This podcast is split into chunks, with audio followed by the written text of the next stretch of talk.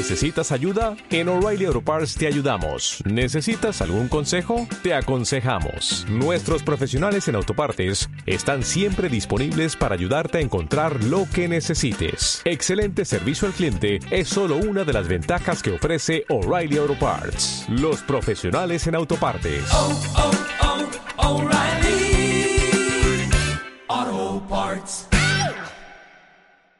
Radio Internacional 92.9 FM.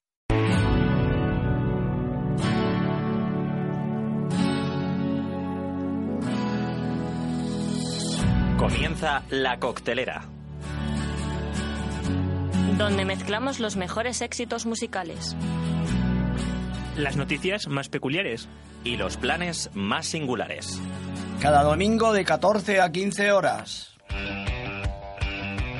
Buenas tardes y un saludo cordial a todos los oyentes de la costelera de Radio Internacional. Como cada domingo acudimos puntuales a la cita con nuestros oyentes. Gracias por estar una tarde más con nosotros en la sintonía de la costelera.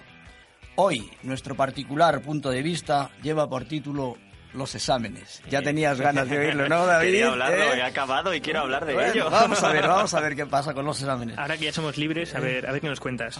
Vamos a ver si estáis de acuerdo al final. Entendemos por examen aquella prueba que se hace para comprobar los conocimientos que posee un alumno sobre una determinada materia. Es un término vinculado a la idea de evaluación que indica o calcula el valor de las cosas. Actualmente es la forma más usual de comprobar el rendimiento en los estudios, pero la acción de examinar es complicada y a veces hasta polémica. Y si es difícil medir con objetividad y precisión la adquisición de contenidos, ¿cómo calculamos el desarrollo de actitudes y la asimilación de valores? De ahí que sea tan complicado hablar de exámenes como de decidir el tipo de examen adecuado. El profesor debe elegir, de acuerdo con criterios pedagógicos, el examen que mejor se ajuste a su particularidad y a la de sus alumnos. No hay ninguna prueba infalible, de manera que siempre que sea posible se ha de recurrir a diversos procedimientos de evaluación, trabajos realizados, exámenes tradicionales, pruebas objetivas, etc. Afortunadamente, hoy en día cada vez cobran más fuerza los conceptos de evaluación continua y evaluación formativa. Los alumnos que tanto critican y denostan todo lo relacionado con los exámenes tienen derechos y obligaciones. Y no olvidemos que la primera de sus obligaciones es sobre todo estudiar, pero también tienen el derecho a ser evaluados de una manera justa y equitativa.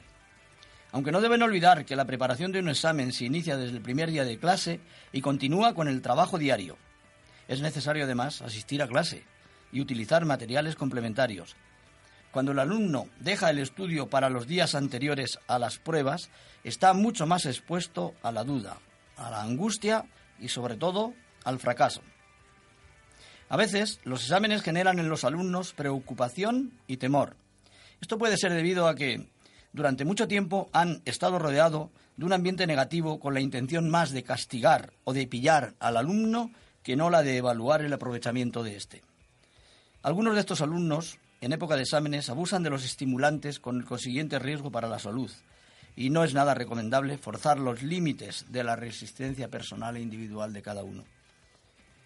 Los exámenes tienen dos finalidades fundamentales, la de calificar a los alumnos lo más objetivamente posible y también la de evaluar la propia práctica docente.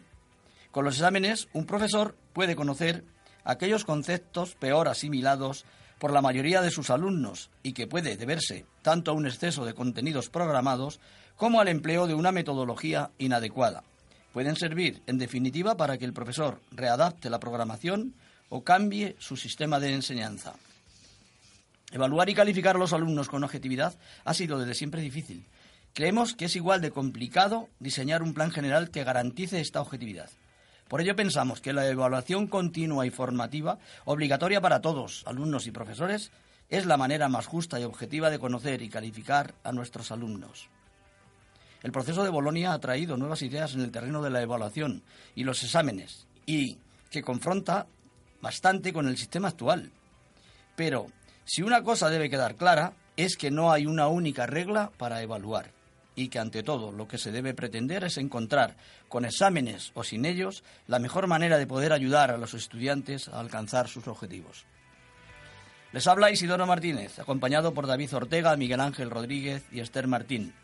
Saludamos a Judith Ordóñez y a Andrés Luque, que desde la redacción siguen trabajando duramente para la costelera. Y hoy estrenamos técnico, nuestro técnico que se llama Guillermo, al cual le mandamos un saludo especial y esperamos que eh, se encuentre a gusto con nosotros y que entre todos hagamos un programa fenomenal como siempre. Gracias. Bueno, yo la verdad es que tengo que decir que siempre he pensado que los exámenes son más acumulación de cansancio y de estrés que de conocimientos al final, pero bueno, dentro de lo que cabe, creo que la opinión de la coctelera ha estado bastante bien manifestada en este punto de vista, Isidoro, y arrancamos nuestro hashtag La Coctelera 19 porque ya estamos en nuestro decimonoveno programa con una canción muy nueva, un nuevo éxito que nos trae Galantis y que se llama Louder, Harder, Better.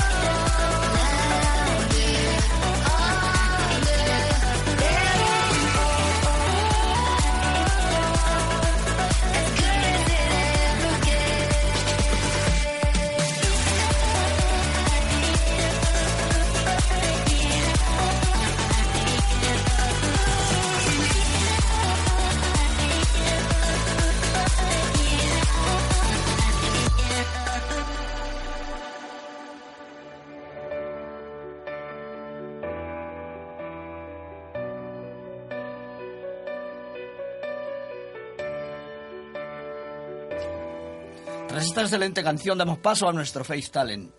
A través de nuestras redes sociales seguimos recibiendo la solicitud de grupos musicales que cada día animan nuestro programa. Pero hoy vamos a dar un giro en nuestro Face Talent y no vamos a traer a ningún grupo musical. Pero eso no quiere decir Hay que no aprovechar la oportunidad. Hay que aprovechar, pero eso no quiere decir que no tengamos talento, porque talento tenemos y mucho. Y viene de la mano de un gran emprendedor. Así pues, nuestra sección va a cambiar hoy un poco y va a ofrecer, en lugar de música, ofrecerá cultura. Y vamos a hablar de cosas interesantes, hablaremos de libros, de redes sociales, hablaremos de la universidad, de las mecánicas de juego y muchas cosas más. Y para hablar de todas ellas, contamos con un verdadero especialista. Y él es José Luis Ramírez Cogollor. Buenas tardes, José Luis, y gracias por estar con nosotros. Hola, buenas tardes. Muchas gracias a vosotros, me sonrojáis. Bueno, pues mira, eh, es un placer tenerte aquí en los micrófonos. hoy es la primera vez que nuestro Face Talent, eh, que este es una sección llena de talento, no tenemos grupo musical y pensamos que también tenemos que dar cabida a gente como tú que ha demostrado tener eh, también iniciativas, que eres un emprendedor nato, eh, que haces muchas cosas que pueden ser interesantes para nuestros oyentes. Por eso queremos, queremos que nos las cuentes. Así que yo tengo aquí eh, delante mío pues un, tu currículum y la verdad es que es un currículum sacado de LinkedIn que es impresionante, es larguísimo y largo, largo, Bueno, largo. ya, sabe- ya Es- sabes, sí. Isidoro, que el papel lo aguanta Bueno, todo, como ya. digo yo en clase. Pero yo veo ahí y he sacado lo, lo- lo más importante. Titulado en empresariales, consultor, asesor de empresas, profesor, redactor, editor, economista y experto en social media. Pero sobre todo, para mí, eres creador de empresas. Es lo que ahora se conoce com- como un verdadero emprendedor. Y de eso hace mucha falta en España. Y desde la costelera, en nuestro Face Talent, también queremos ofrecer este tipo de oportunidades eh, a mucha gente como tú. Así que otra vez bienvenido. Muchas gracias. Y esperemos que te encuentres a gusto entre nosotros. Seguro, muchas gracias. Así que, sin más, vamos a empezar y vamos a someterte a una pequeña batería de preguntas. Pero difíciles, por Y favor, como digo en clase. Como siempre. No, es broma. como la- son eh, objetivas como las de los exámenes que hemos dicho antes. Así que, bueno, la verdad es que es un buen currículum lo que te acompaña, y sin duda así lo es, ¿no? Y está claro. Pero bueno, para la- podrías hacer para los oyentes de la costelera un breve resumen eh, de estas actividades profesionales que hemos visto ahí y tal, y para que mm, después ya iremos poco a poco analizando cada una de ellas. Pero así a lo mejor un ahora un poco en plan general, pues nos cuentas qué es Sí. lo que haces. Bueno, yo digo que eh, sobre todo lo que he hecho a lo largo de toda mi vida, casi desde que nací, es dedicarme al libro en distintas facetas y es lo que sigo haciendo y al final, incluso como hablábamos antes, incluso dar clase tiene que ver con los libros y estudiar antes de dar clase tiene que ver con los libros y hacer libros, que he hecho muchos, tiene que ver con los libros y crear empresas eh, relacionadas con los libros. Yo creo que el resumen, en, ahora en, en un hashtag que se llega mucho sería la palabra libro. Yo, eh, la verdad, quería centrarme porque nos ha pasado información Isidoro y por lo que he podido leer, eres fundador de ¿Qué libro leo? Sí. Para hablar de libros, cambiar de sí. tema. Y para cambiar de tema. es, es la primera red social de libros que ha aparecido e- en, español. Eh, Sí. ¿Cómo una red social os- de libros, en qué consiste en este caso? Bueno, esta es una red en la que cualquiera, cu- cualquier persona que le gusta la literatura y la lectura eh, tiene cabida y es muy sencillo. Eh, puede darse de alta o simplemente consultar todos el fondo de libros que tenemos ahí disponible. Si se da de alta, puede votar y poner nota a los libros que ha leído y comentarlos y compartirlos con el resto de miembros de la red social.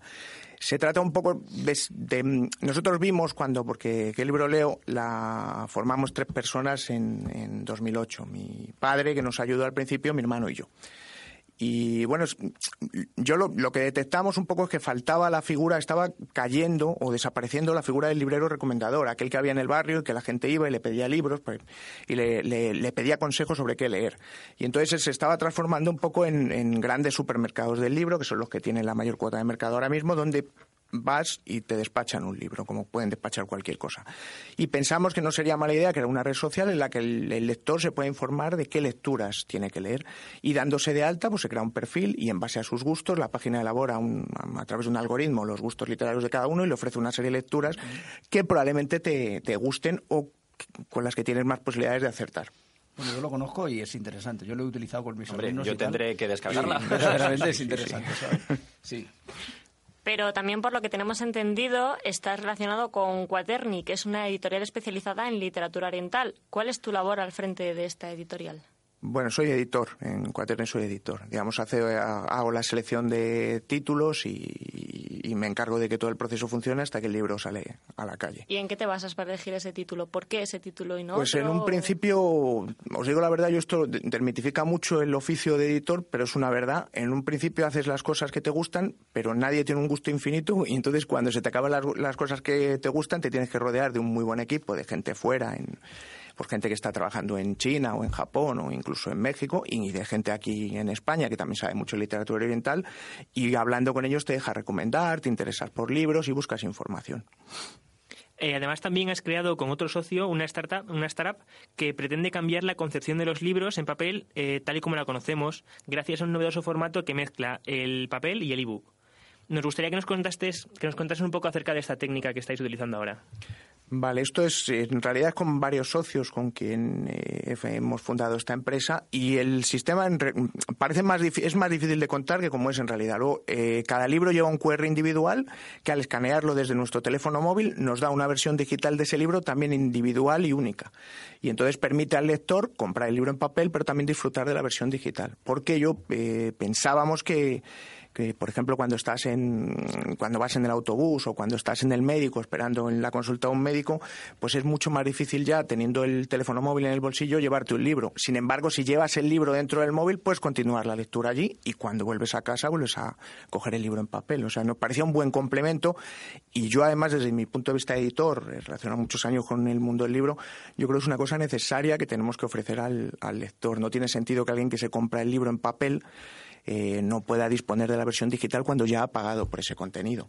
Claro, pero eso es bueno también para, para el lector, pero es bueno también para, para la, incluso para los escritores y para las editoriales. Eso facilita muchas cosas. Y- Exacto. Y a, y a lo mejor quita el miedo ese de las editoriales, que las descargas y ese tipo de cosas. Eso- Claro, justo eso es muy interesante tema. A mí Sí, me sí. pareció algo, algo increíble ¿eh? el tema. No, nosotros justo, eh, perdona, eh, justo es lo que pretendemos, que quite un poco el miedo a la- al, al- al entorno digital y a la piratería que hay en el mundo del libro a los editores y que ofrezcan ese formato, porque al final yo, eh, mi opinión como editor, pero también como lector, es que el contenido sí que es único y tú cuando pagas por algo estás pagando por, el, por ese contenido. O sea, a ti lo que te gusta de un libro, más allá de tener el libro, el papel, el objeto físico como coleccionable o no, pero a ti lo que te gusta es leer el contenido de ese libro. Y oye, además si, si le facilitas al lector que lo pueda leer en cualquier lado, porque si hay una cosa que es impepinable y es que todos llevamos ya el teléfono móvil en el bolsillo.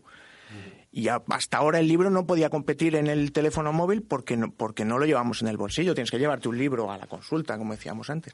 Esto trata un poco de evitarlo. Y yo el otro día estaba hablando también con el editor de Ya lo dijo Casimiro Parker Mm. y me- nos estaba contando que el ebook traía ese problema de las descargas, de que mucha gente, muchos editores se echaban atrás por el hecho de que se podían... Sí. Eh, pero ¿cuál crees que es el futuro? Es decir, ¿crees que este es el futuro adecuado para que el ebook no se pierda?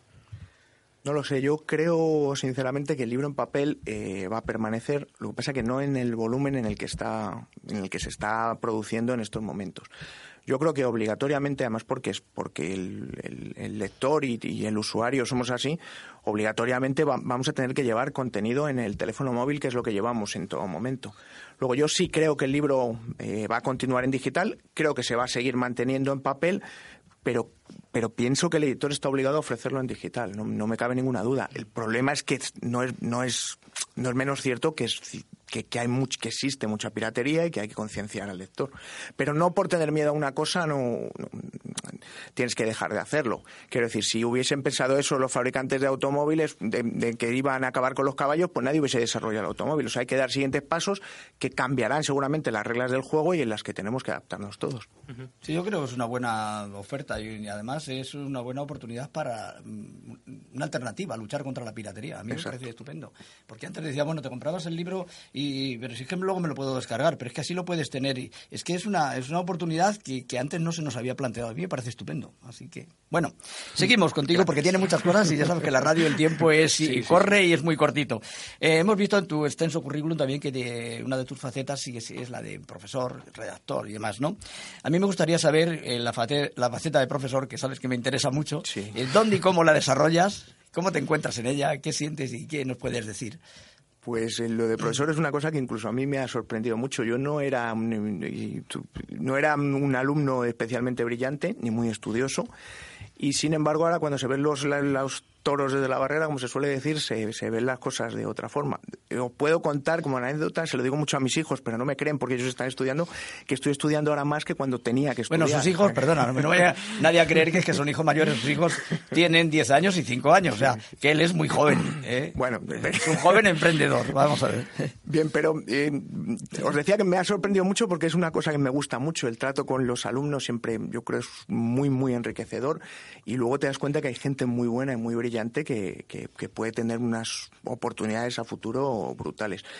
Eh, yo soy profesor, soy profe de marketing y de marketing digital en el Centro de Estudios Financieros y en la UDIMA, la Universidad a Distancia de Madrid y doy distintas asignaturas relacionadas con marketing. Y me gusta mucho porque además es algo que no es cuantitativo, que es un- tienes que medirlo de forma cualitativa para saber los conocimientos un poco de los alumnos. Y la verdad es que no sé si porque no llevo demasiado, llevo apenas dos años, pero me, me apasiona. El trato con, con- el trato con los alumnos me parece muy enriquecedor. O sea, para mí ahora mismo en este momento de mi vida es una es un complemento perfecto a mi etapa profesional de, de empresario y demás. O sea, que ser profesor también enriquece, ¿no? Sí, sí, Y yo- más si, si esa labor de profesor eh, incluso la trasladas eh, Sí. y trasciende más allá de las aulas, ¿no? Muchísimo, muchísimo. Lo malo es, como te decía antes, que cuando se lo digo a, lo- a mis hijos, que son los que tienen que estudiar ahora, no se lo creen. Entonces yo creo que es una de estas cosas que como estudiante no te terminas de creer hasta que, te, hasta que estás en el otro lado. Pero sí, sí, por supuesto que sí que enriquece. Y, o sea, te enriquece todos los alumnos. No llega un momento que llegas a casa y dices, yo mataba a este. Sí, ahí eso es pasa en, pero pero te pasa en el trabajo cuando tienes reuniones en hablas para mucha gente o hay o, o tienes una reunión de trabajo un equipo en todos los equipos no solo en, estudios en todos los equipos hay gente buena y gente mala y gente comprometida y gente no. O sea eso no es no no es una cosa que solo tenga el alumno. Yo yo probablemente lo pienso ahora eh yo creo que a lo mejor no hubiese sido uno de los estudiantes muy buenos en los que ahora me fijo seguro Yo, la verdad, bueno, hablando ahora de, de este tema de, de profesores, Isidoro habla de grandes oportunidades, las de, las de estar aquí. En realidad, te hemos traído para pillarte como profesor porque estamos en este especial fin de exámenes que hemos hablado. y bueno, la- yo la verdad quería preguntarte, porque siempre he tenido esa duda, todos los alumnos seamos sinceros, eh, nos reunimos y un profesor nos caiga mejor o peor, al final siempre le ponemos verde. ¿Los profesores en sí también se reúnen para poner verde a diversas clases o a alumnos concretos? No, honestamente, hone- honestamente, honestamente, honestamente, como, como lo hacen los alumnos, no. Lo haces de otra forma. O sea, sí, sí que dice, joder, este no levanta cabeza, o este realmente no vale, o este no sé por qué está apuntado, eso sí. Pero digamos que no somos tan brutos como cuando eres alumno, que piensas que, piensas que el profesor es malo y te tiene manía. Eso no existe realmente. O sea, yo, por ejemplo, no lo he vivido. Es verdad que hay alumnos buenos y alumnos malos, y que luego comentas, oye, pues, ¿cómo, cómo te hace caso este, este chico, esta alumna? Vamos, que eso como de que el profesor le tiene manía a algún, No, algún no, no, yo, yo- eso es una leyenda. Es una eso leyenda. es- Hombre, puede, yo creo que, Isidoro, yo creo que puede pasar, pero sí que es verdad que no es habitual y no, y por- al menos no tan común como lo piensa el alumno cuando está en el otro lado. Yo te digo que llevo más de 40 años como profesor, entre otras cosas, y nunca he tenido manía a ningún alumno. Bueno. Verdaderamente. A ver. Nunca he tenido bueno, manía. bueno, tampoco, tampoco se trata de generalizar, que aquí estamos tres alumnos y dos profesores. A ver cómo acaba el debate. Aquí estamos las dos barreras. Vosotros que me conocéis podéis pensar que yo he podido tener manía a algún alumno.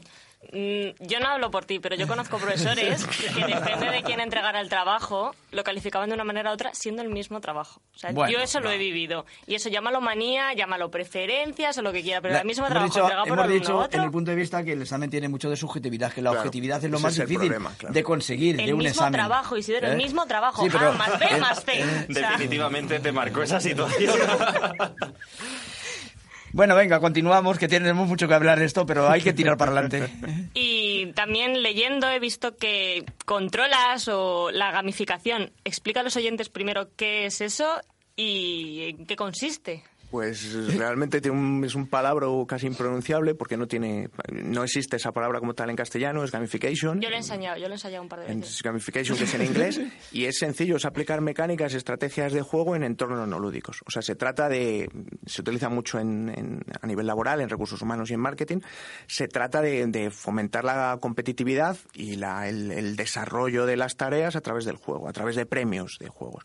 En realidad es algo muy sencillo. Cualquiera que tenga una app instalada de, pues, por ejemplo, una, una aplicación de running, si observáis, cuando terminas una carrera te da unas medallitas y unos retos, pues es tan sencillo como eso, es dar unos premios especiales e intentar que los trabajadores en entornos... Sí, pero, pero es que mira, eso que tú dices, tú no sé si has conocido a un, alu- a un profesor, vosotros, Antonino, daba patitos. Sí, sí, Lo- sí, los sí, sí. patitos esos que daba y tal. Quiero decir que, sí. que- Se ha- que se ha aplicado de toda la vida, El, la- el positivismo yo creo que está siempre por encima del negativismo. Sí, y hay. Que ser- hay que premiar siempre por la- No, la yo menor siempre digo, yo eh, tengo un libro sobre el tema, una gamificación, y yo siempre pongo el primer ejemplo es cuando te daban tus padres que no querías comer la comida haciéndote el avioncito, eso es gamificar. Al final es, es a través de un truco mm, Sí. que es un juego hacer que coma el, el bebé. Bueno, yo eh, es que, ¿sabes qué pasa? Que en la radio ya decimos siempre que el tiempo es, es impresionante. ¿eh? Entonces, ya a mí me gustaría que antes de terminar nos contaras tu faceta de escritor, porque yo sé que también ahí en ello tienes algo que decirnos. Así Bueno. que cuando quieras.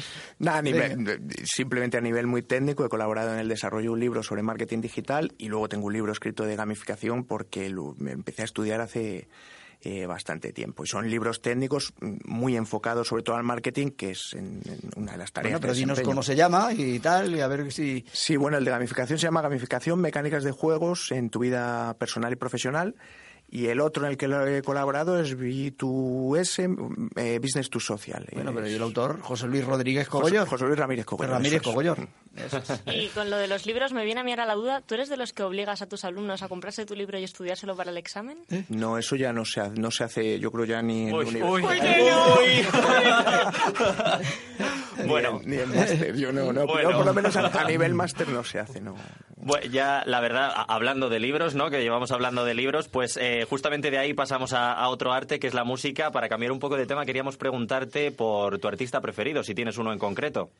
Bueno, también esto va en función de la época. Últimamente me gusta mucho Michael Bublé. Bueno, pues hablamos de Michael Bublé, de lo último de Michael Bublé, porque depende de la época y de ahí va para la canción del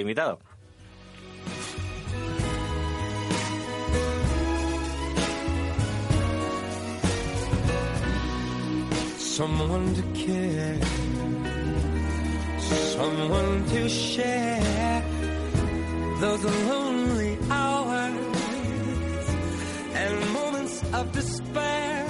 To be loved, to be loved.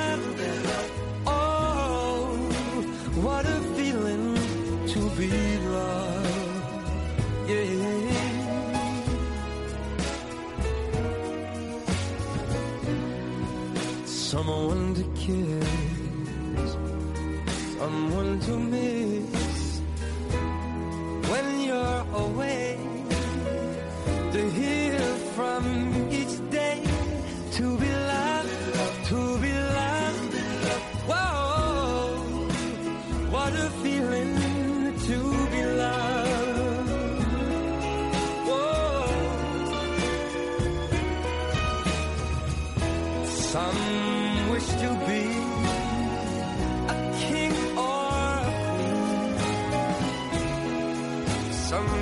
fortune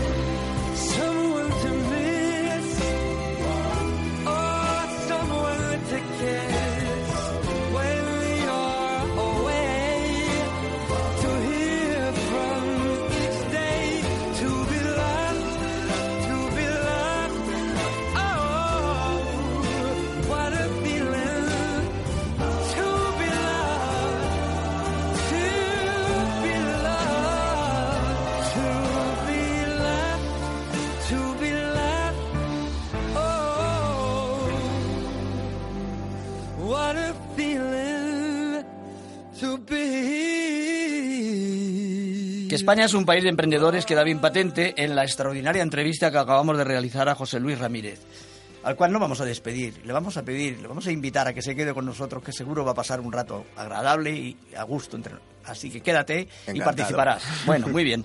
Seguimos ahora con los hashtags, una sección que está dando mucho juego y además eh, está teniendo una gran acogida entre nuestros oyentes. Así que sin más dilación, vamos con ellos.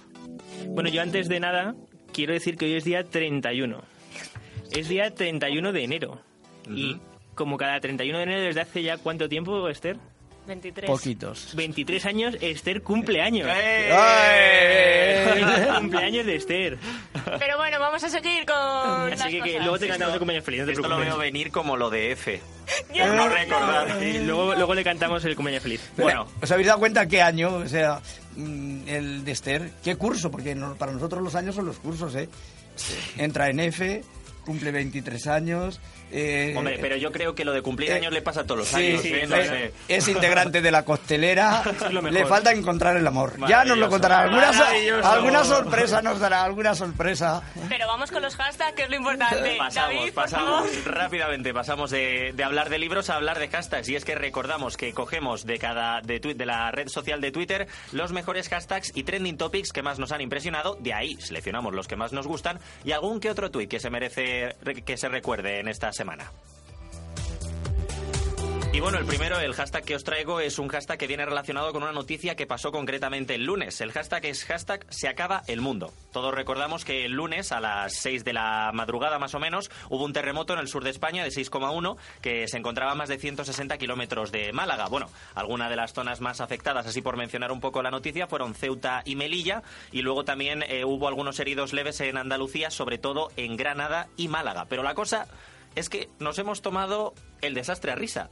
Y a- para eso nos vienen a contarlo, a contarlo nuestros tuiteros. Uno de, de nuestros tweets dice concretamente, sé que hashtag se acaba el mundo porque todos los andaluces hemos estado despiertos un lunes a las 6 de la mañana. Qué fama. ¡Qué fama! Hablamos también de otro hashtag y esto solo puede pasar en España. Hay un terremoto de 6,5 y si hace trending topic vamos a morir todos. Hashtag se acaba el mundo. Esto solo nos puede pasar a Sí. nosotros. Tremendistas. Tenemos también, antes de que se acabe el mundo, me gustaría hacer algo arriesgado y excitante. Estoy pensando en comer fruta sin lavar. Pues ahí, ahí le doy la razón, ¿eh? Que te da mucha Pero- cosa comer fruta No, sin no, no, lavar. pero yo siempre que me he cogido una fruta en mi casa empieza mi madre, lávala, lávala, lávala. Parece que me llamo Lávala. la lavo, ¿sabes? Un día lo voy a hacer. Y hablamos también para los eh, más emocionados del mundo de la magia. Hashtag se acaba el mundo Magel en España, todos a estrellarse contra el andén 9 y 3 cuartos. Nos vamos a Hogwarts.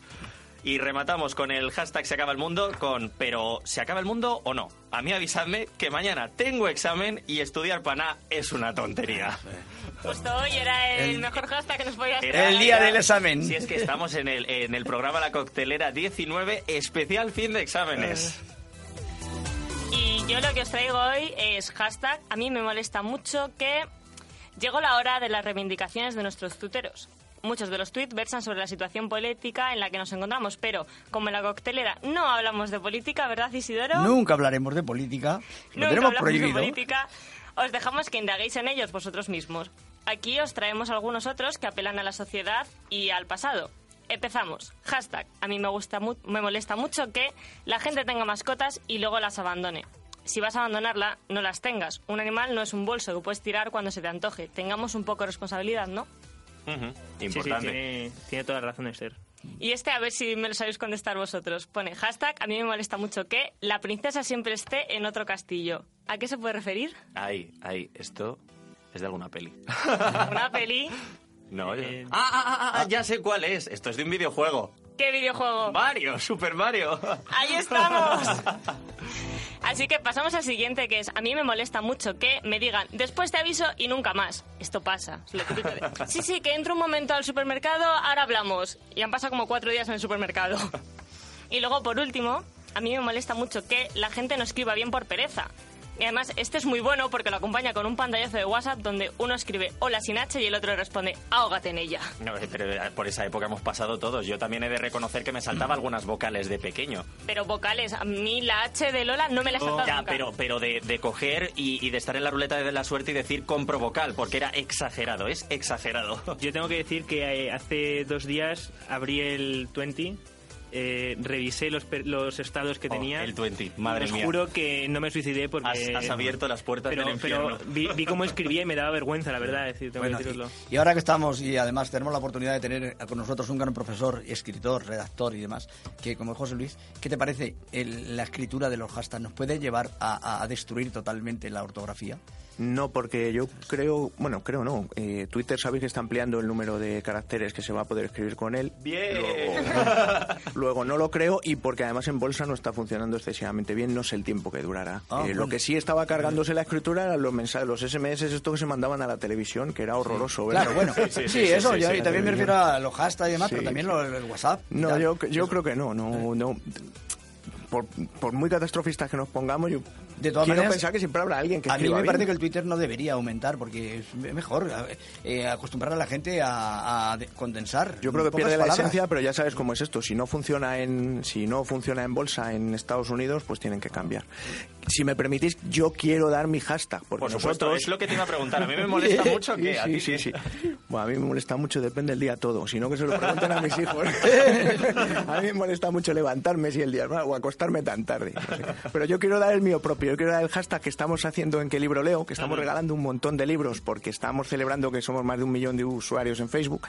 Y el hashtag es sorteo QLL de qué libro leo. Y regalamos un montón de libros y puede participar cualquiera y no pedimos nada. Simplemente un correo para, para si te toca, porque te podamos escribir. Pues si nos tuiteáis con ese hashtag y eh, el arroba coctelera SRI, Exacto. pues tenéis oportunidad de llevaros un libro casi seguro. No, son packs, de- o sea, además son packs de tres libros, o sea que ni Bueno, siquiera o uno. packs, todas o las packs. semanas varios Sí, sorteos. bueno, y si algún oyente eh, los ha recibido y tal, pues que nos llame y que nos diga que efectivamente, Sí, sí, sí, gracias sí. a tal. Sí, que se haga una foto y sí, sí, estupendamente, mandes, ¿eh? En la coctelera 19 hoy regalamos libros. Yo, bueno, como no está aquí hoy Judith, he cogido un hashtag que se parece a los que yo suele coger normalmente. Y es, el amor es mejor cuando... Ay, qué bonito. Y el primero de ellos dice, el amor es mejor cuando es platónico. Pero dilo a tu manera, no a la manera de Judith. No, no, no, este primero Eh. tiene que ser... Yo ahora ya, ya traigo los míos preparados. que le pare. Déjale. El amor, el amor es mejor cuando es platónico, no te hace molestar, siempre te acompaña en tus pensamientos y no tienes nada que exigirle. Es decir, es una cosa muy bonita que lo hacemos aquí para acordarnos de Judith. Y yo ahora he cogido los que a mí me gustan, los Vale, bien, avanzamos. los, que, los más absurdos de todos que dicen, el amor es mejor cuando tiene lugar en Hogwarts. Pues bueno, eh, Está la magia de por medio, Pues, sé que ¿no? ya, ya lo hemos dicho antes.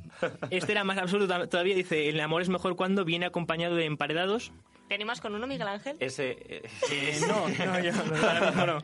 Eh, otro dice, el amor es mejor cuando te regalan un ramo de alitas de pollo. Madre mía, toda esta gente Viene- viene, viene comida. luego después poniendo el propósito de hacer dieta. Seguro, sí, sí, sí. seguro. Vamos. Dice, el amor es mejor cuando te dejan dormir. Ahí sí que le tengo que dar la razón. Sí. Y el último es el que más gracia me ha hecho. Dice, el amor es mejor cuando no es necesario usar cloroformo. Está claro que si no lo utilizas, eh, mejorará la cosa. Sí. Bueno. ¿Utilizas tu cloroformo? Eh, yo no, yo no. Yo Mientras- utilizo mi, sen- mi sensualidad. Mientras, Eh, mientras no lo sabes tú, Esther. Si Miguel Ángel utiliza o no cloroformo y si Esther lo sabe por alguna razón o no, pasamos a hablar de un nuevo éxito que nos trae de 1975 que es The Sound.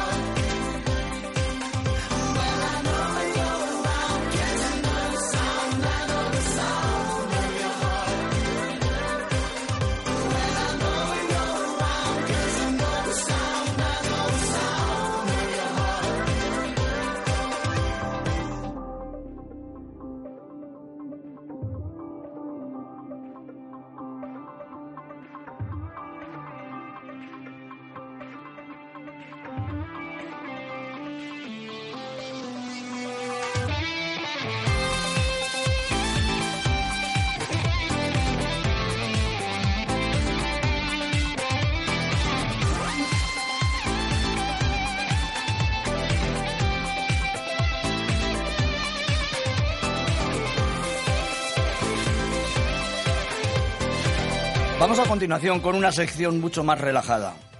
David acercará a los oyentes de la costelera una buena oferta musical en el Palacio de Vistalegre. Y de la mano de la mano de la cerveza Guinness nos hará un adelanto de lo que será en el próximo programa, el programa número 20, nos hablará de los mejores bares de Madrid. Bueno, como siempre Esther, atenta a las novedades del momento, nos ofrecerá la posibilidad de, de disfrutar gratuitamente de las cuatro películas nominadas al Goya a la mejor película iberoamericana. Y finalmente Miguel Ángel nos trae las últimas novedades de un mítico musical, que es Cabaret. Así que cuando queráis. Bueno, yo la verdad arranco diciendo, no, no soy David, soy Judith, lo que pasa es que estoy intentando dejar de fumar. Se te nota. Y, y bueno, eh, venimos hablando de que la verdad es que Judith me ha, me ha insistido repeti- repetidas veces en que eh, nombre concretamente el- las ideas de música que venimos a tratar hoy en planes y la verdad es que la propuesta musical de hoy se la conoce concretamente por canciones de éxito como Burn, I Need Your Love o Love Me Like You Do. Y bueno, la verdad es que se presenta en Madrid el 6 de febrero con su nuevo álbum con canciones como esta.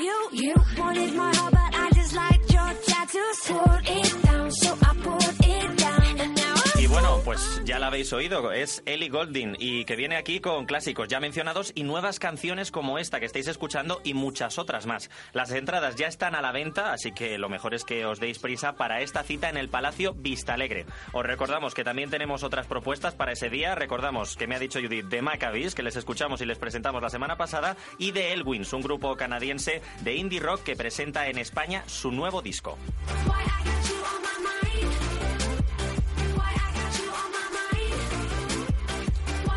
Y el tema que os traigo hoy va relacionado con la sección que traemos de vuelta, después de que Eurovisión la absorbiera la semana pasada, el cine. La Academia de las Artes y las Ciencias Cinematográficas proyectará esta semana gratuitamente las cuatro películas nominadas al Goya la mejor película iberoamericana. Para ello, hay que recoger en el mismo día las invitaciones en la sede de la Academia, de la calle Zurbano. Una primera tanda se repartirán desde las 10 de la mañana y la segunda cerca de las 5. Solo aceptan un máximo de dos invitaciones por persona, así que ser ágiles porque se agotan. Y el equipo de la coctelera os traemos a la cartelera de esta semana. El martes 2 de febrero tendremos desde Argentina la película El Clan. El miércoles 3 llegará la 11 desde Chile. El jueves 4 Magallanes vendrá desde... Ay, ¿desde dónde venía? Que lo he olvidado. Película peruana, ¿no? Puede ser, puede ser. Y finalmente, el viernes Pinas, 5, Tenía que venir Magallanes. el viernes 5 tendremos vestido de novia desde Cuba. Y bueno, pues aquí vengo adelantando lo que ya nos ha comentado Isidoro. La cerveza Guinness ha sacado la lista de 100 mejores bares y pubs españoles de Madrid este año pasado, en 2015. Hay bares expertos de cañas, expertos de vinos, de tapas, bares para un buen café, para un buen vermut, para cócteles. Tenemos gastrotabernas y un apartado también para los bares más originales y más típicos. Sé que os llama la atención. Voy a hacer un primer adelanto de nuestro primer tipo que son de cañas y los demás los voy a dejar para este especial 20 programas que celebramos la semana que viene. Y para hablar de cañas concretamente, porque la cerveza aquí no puede faltar para nada, tenemos un top 3. La fábrica de maravillas que está en Malasaña, en segundo puesto el enfriador en Alberto Alcocer y el primero el doble en Río Rosas. Creo que nuestro invitado conoce alguno de ellos. Dos, dos, de Dos- tres. dos casi. de ellos. dos de tres, el enfriador y el doble, sí, sí. Pues la verdad es que el doble es una parada obligatoria en un recorrido de cañas. Se dice que aquí se tiran las mejores cañas y quizá por eso su fama se ha extendido por todo Madrid y tanto el bar como los alrededores del mismo están siempre llenos de gente. Así que preparaos para unas buenas cañas dobles porque Guinness dice que el mejor bar de cervezas es el doble. Y otro plan cultural que os traemos hoy tiene que ver con la música y eh, es que está de vuelta en el Teatro Real de Madrid el Teatro Cabaret. Eh, esta clásica obra eh, de Broadway regresa a Madrid para celebrar el décimo aniversario de su, de su exitoso paso por España. El Teatro Rialto ha sido adaptado especialmente para acoger la representación con un revival realizado, eh, realizado la pasada temporada en el Estudio 54 de Nueva York. Y bueno, para aquellos que no lo sepan, es un es un musical ambientado en Berlín durante los últimos años de la República de Weimar. Y la trama de cabaret cuenta la historia del Kitty Cat, Kit Kat Club, que escenifica la convivencia entre el imparable crecimiento del nazismo y la fingida normalidad de los protagonistas ante un mundo que se desmorona. Como apunte cultural, perdona, está basado, en la obra de teatro está basado en un libro anterior escrito que, ha- que está editado por, por El Acantilado. Y el libro es maravilloso, mejor todavía que la obra de teatro y eh, imagino que mejor que el musical. Es la que está protagonizada por Edu Soto, entre otros. Sí, creo que sí. Pues ahí la tenemos aquí en España, protagonizada por Edu Soto. Y mientras tanto, pasamos a hablar de otro éxito. Escuchamos la última recomendación para la coctelera. Nos la trae arroba alop. Ya sabéis, si, si queréis proponernos canciones eh, para programas futuros, nos lo decís en Twitter, arroba coctelera SRI. But it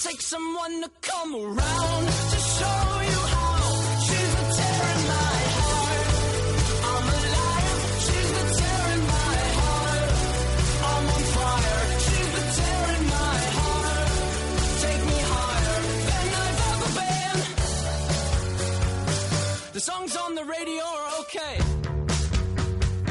But my taste in music is your face. And it takes a song to come around to show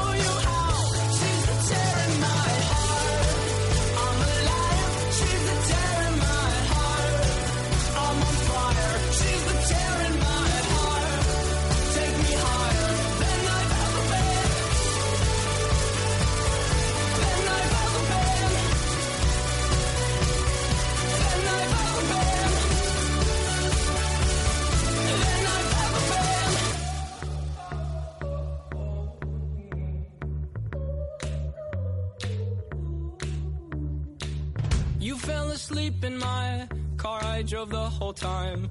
But that's okay, I'll just avoid the hole so you sleep fine. I'm driving here, I sit, cursing my government for not using my taxes to fill holes with more cement. You fell asleep in my car, I drove the whole time. But that's okay, I'll just avoid the hole so you sleep fine. I'm driving here, I sit, cursing my government for not using my taxes to fill holes with more cement. Sometimes you gotta bleed to know, oh, oh, that you're alive and have a soul, oh, oh. But it takes someone to come around to show you how.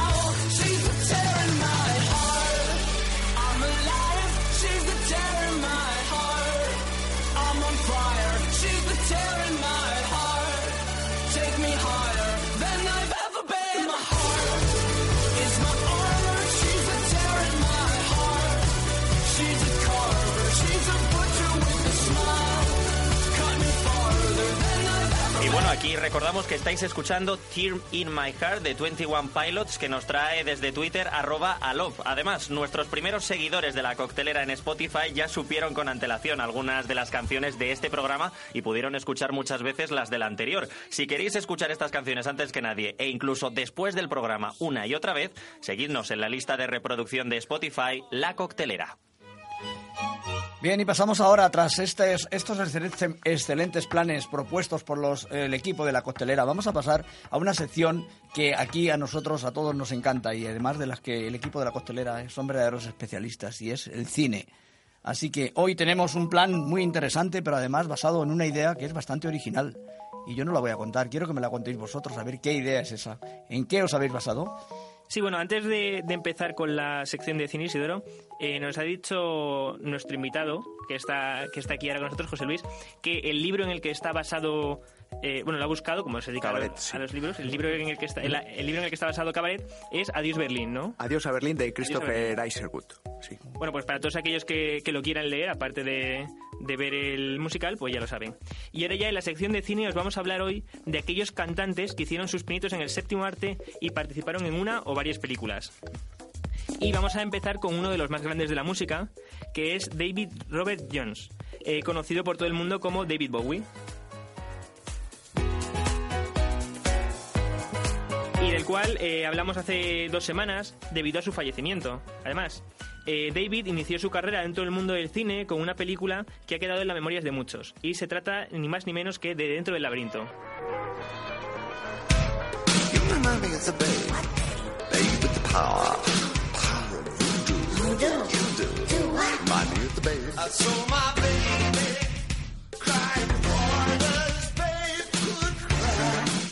Bueno,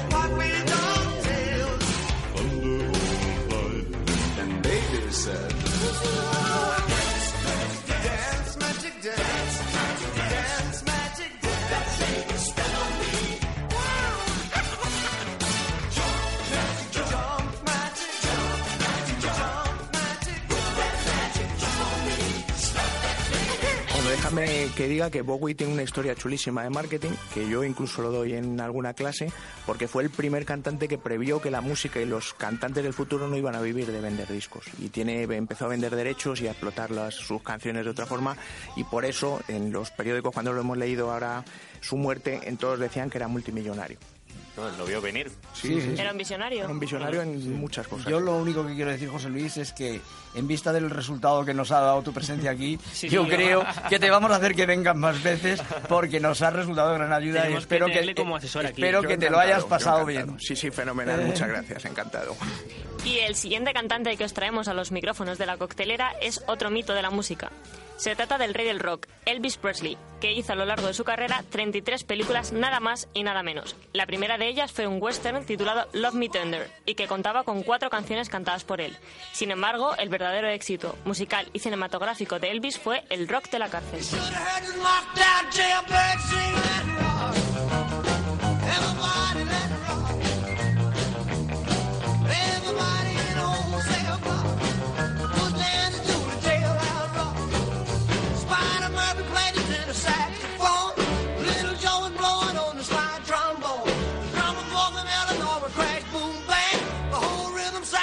purple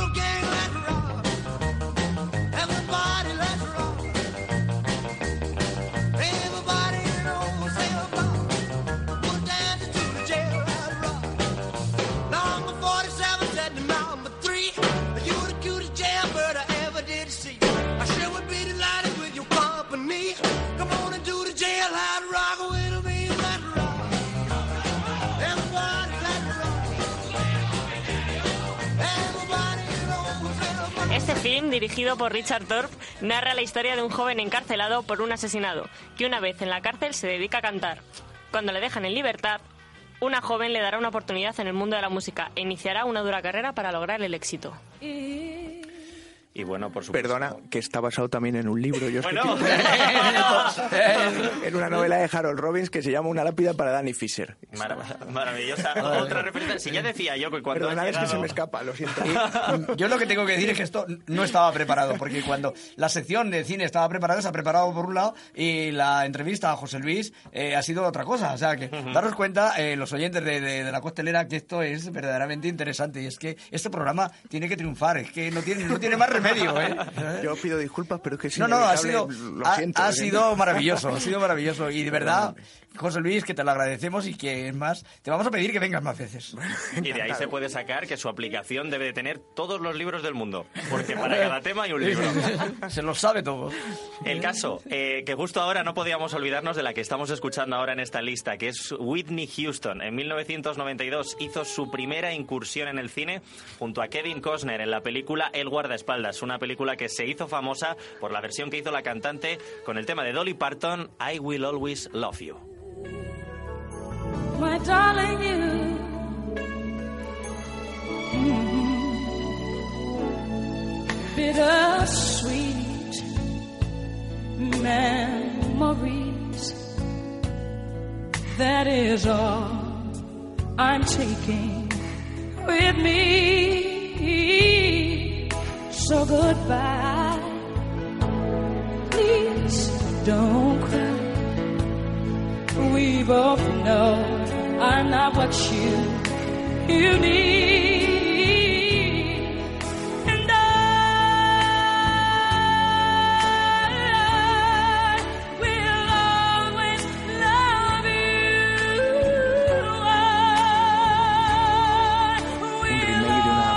Japonesa que está basada en un libro japonés, pero no recuerdo.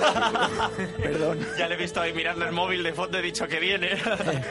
bueno, pues la verdad, por contaros un poco, en 1995 se pone de nuevo delante de las cámaras para rodar Waiting to Exhale, esperando un respiro, un film sobre las vidas de cuatro mujeres afroamericanas. Y su siguiente película la protagonizó junto a Denzel Washington, que se ha llevado en los Globos de Oro el premio de reconocimiento, siendo un remake de la película clásica de Hollywood The Bishop's Wife, acerca de un ángel que baja a la tierra para ayudar a una familia de la iglesia protestante y que acaba por enamorarse de la esposa del pastor. Este remake se tituló The Preacher's Wife.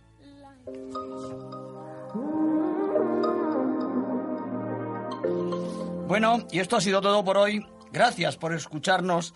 Les esperamos aquí, en los micrófonos de la costelera de Radio Internacional, cada domingo de 14 a 15 horas.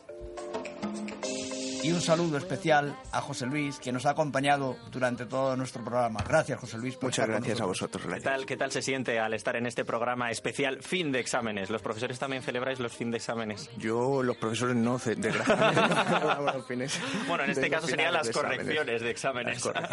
Sí, porque cuando nosotros acabamos, ellos están corrigiendo. Me dan una pena. Y es mucho trabajo, aunque creáis que no. ¿eh? Pero yo creo que los exámenes, aunque tengan su leyenda negra, no terminarán nunca, porque es el menos malo de los medios para evaluar y para conocer. Bueno, hasta Es como que- los políticos, no nos libramos de ellos. Hasta que al final alguien encuentra algo mejor. Y eso que en la coctelera no hablábamos de política. Y al final hemos terminado sin hablar de política. Seguimos sin hablar de política. Solamente dejamos antes de irnos recordar, preparaos para el especial de mañana. Es programa 20. Pues de mañana no. Uy, de mañana. De ya- dentro de digo, semana, ¿no? de dentro de una semana. El El domingo que viene. Estaremos aquí, Judith. Judith, Eh, Miguel Ángel y bueno, yo, por David y supuesto, yo. un servidor. Estaremos A aquí los tres porque los Bueno, demás nos Porque Isidoro nos ha dejado. Un equipo, un equipo ¿Tú suficiente. Esther? Yo creo que vengo Ah, también, pero... Esther viene, yo no lo sabía. Bueno, pues tenemos Pues, también pues a esta... fantástico. Para el especial 20 programas lo traemos lleno de sorpresas como la incorporación de Esther en este último momento. Que no lo sabíamos, nos acabamos de enterar, pero perfecto. Bueno, os escucharé desde mi, desde mi viaje.